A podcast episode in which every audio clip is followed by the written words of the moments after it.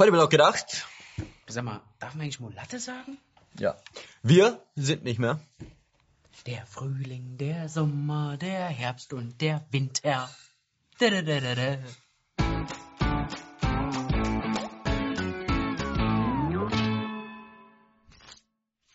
Das Filmunternehmen The Walt Disney Company plant eine weitere Realverfilmung eines alten Trickfilmklassikers. Nach Aladdin, dem Dschungelbuch und Mulan soll nun Ariel, die Meerjungfrau, verfilmt werden.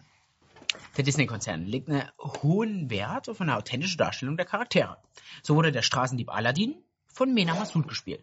Und die Chinesin Liu Yifei hat Mulan in dem gleichnamigen Disney-Streifen gespielt. Aber die Besetzung von Ariel sorgt für hitzige Diskussionen und zahlreiche aufgebrachte Fans. Die Wahl fiel auf die junge US-Sängerin Hailey Bailey. Sie soll also die neue Ariel-Darstellerin sein. Denn mit Ariel hat Hailey Bailey auf den ersten Blick nicht so viel gemeinsam.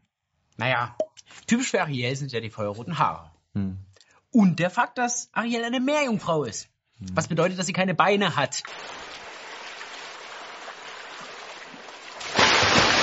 Wenn man diesen Maßstab anlegt, dann ist Hailey Bailey eine krasse Fehlbesetzung. Außerdem weisen Kritiker darauf hin, dass Hailey Bailey nicht die hellste ist. Ganz im Gegensatz zu der Ariel, die man aus den Trickfilmen kennt. Natürlich steht es dem Disney-Konzern absolut frei, seine Rollen zu besetzen, wie es der Marketingabteilung passt. Aber warum erfinden die nicht einfach eine neue Figur? Zum Beispiel Nafriel, die Meerjungfrau. Ja, und wenn Nafriel, die Meerjungfrau, besonders realistisch werden soll, dann kann sich Disney die Rolle des Vaters auch einfach gleich sparen. Warum? Weil der alte schon vor der Geburt abgehauen ist, oder? Verstehe ich nicht. In Chemnitz wurde vergangene Woche groß gefeiert. Zehn Monate ist es her, da standen Künstler wie Totenhosen, Kraftklub, Materia und Casper hier auf der Bühne, um ein Zeichen gegen rechts zu setzen. Und nun folgte die Neuauflage. Besonders im Fokus der Auftritt von Herbert Grönemeyer. Bereits 2015 sang Herbert Grönemeyer in Dresden gegen Pegida. Jetzt durften auch die Chemnitzer seine Botschaft hören. Das Land ist in unserer Hand. Wir halten es fest und stabil, lassen es nicht nach rechts schwenken. Währenddessen im festen, stabilen und garantiert nicht nach rechts schwenkenden Mülheim an der Ruhr. Anwohner wundern sich über das andauernde Bellen ihrer Hunde und schauen nach, was da los ist. Auf dem Boden liegt eine junge Frau, verletzt und traumatisiert. Wenig später ist klar. Die 18-Jährige wurde von fünf Jugendlichen geschlagen und vergewaltigt.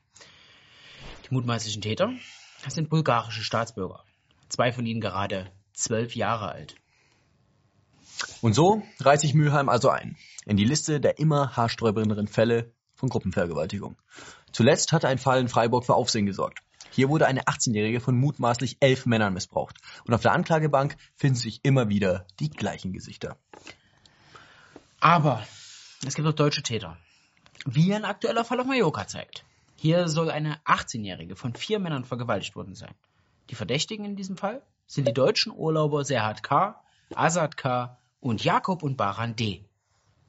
Die bunte Realität in einem Land, in dem wir gut und gerne leben. Und auch in Zukunft dürfen wir gespannt sein, denn laut Migrationsforscher Jens Schneider sieht die deutsche Mehrheitsgesellschaft ihrem Ende entgegen. Zitat, die ethnischen Deutschen werden zu einer Minderheit neben anderen. Städte wie Frankfurt am Main, Offenbach und Heilbronn sind bereits gefallen. Mülheim ist davon auch noch ein paar Jahre entfernt. Aber der Trend eindeutig. Und auch in Chemnitz sieht es nicht anders aus. Jeder vierte junge Mann ist mittlerweile ein Fremder. Und so ist es wohl nur eine Frage der Zeit. Dann wird eine deutsche Mehrheitsgesellschaft nur noch auf kostenlosen Großkonzerten gegen rechts zu finden sein. Oder Fridays for Future Demos. Aber für welche Zukunft demonstrieren die eigentlich? Ah. Ja, Europa stöhnt unter der Hitze. Und schuld ist der Klimawandel, sagen die Experten. Deshalb sei es im Sommer warm und im Winter schneit es. Und schuld daran sind wiederum die Menschen, die über ihre Verhältnisse leben. Und als besonders klimaschädlich gilt dabei das Fliegen. Aber man muss ja seinen Instagram-Abonnenten etwas bieten. Die bekannteste Vertreterin ist Langstrecken-Luisa. Aber auch die Fraktionschefin der Bayerischen Grünen im Landtag, Katharina Schulze, jettet gerne mal in die USA und genießt einen Eisbecher auf der anderen Seite des Atlantiks. Stil echt mit Plastiklöffel. Um solche Umtriebe einzugrenzen, plant die Politik die Einführung einer CO2-Steuer. Damit soll klimaschädliches Verhalten sanktioniert werden. Die Steuereinnahmen sollen dann für die Klimapolitik genutzt werden. So sieht es zumindest der Plan der Umweltministerin vor.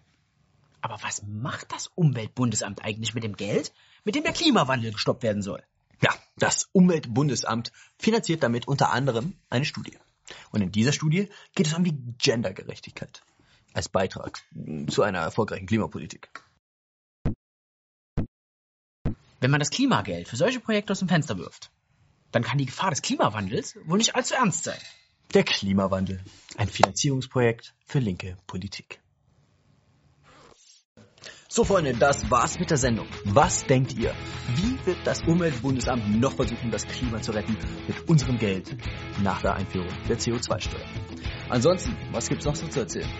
Liken, teilen, kommentieren und nächste Woche wieder einschalten. Billig, billig, laut gedacht, 19 Uhr. Also, das muss man ein bisschen genauer erklären. Freunde, hier unten Abonnieren-Button und vor allem die Glocke, für die, die das erste Mal hier auf dem Channel sind. Dann kriegt ihr jedes Mal eine Ankündigung, wenn wir wieder ein Video rausbringen. Einmal die Woche, jeden Donnerstag. Ansonsten Billig, billig. Michael! Vielen, vielen Dank an all die Leute, die uns jetzt schon unterstützen. So eine Sendung dauert zwar nur Sechs Minuten. aber die Erschaffung dauert einige Tage mit vielen, vielen Leuten. Wenn euch die Sendung gefallen hat, könnt ihr unsere Arbeit natürlich auch gern supporten. Nutzt dazu gern Patreon oder PayPal. Die Links dazu findet ihr in der Beschreibung.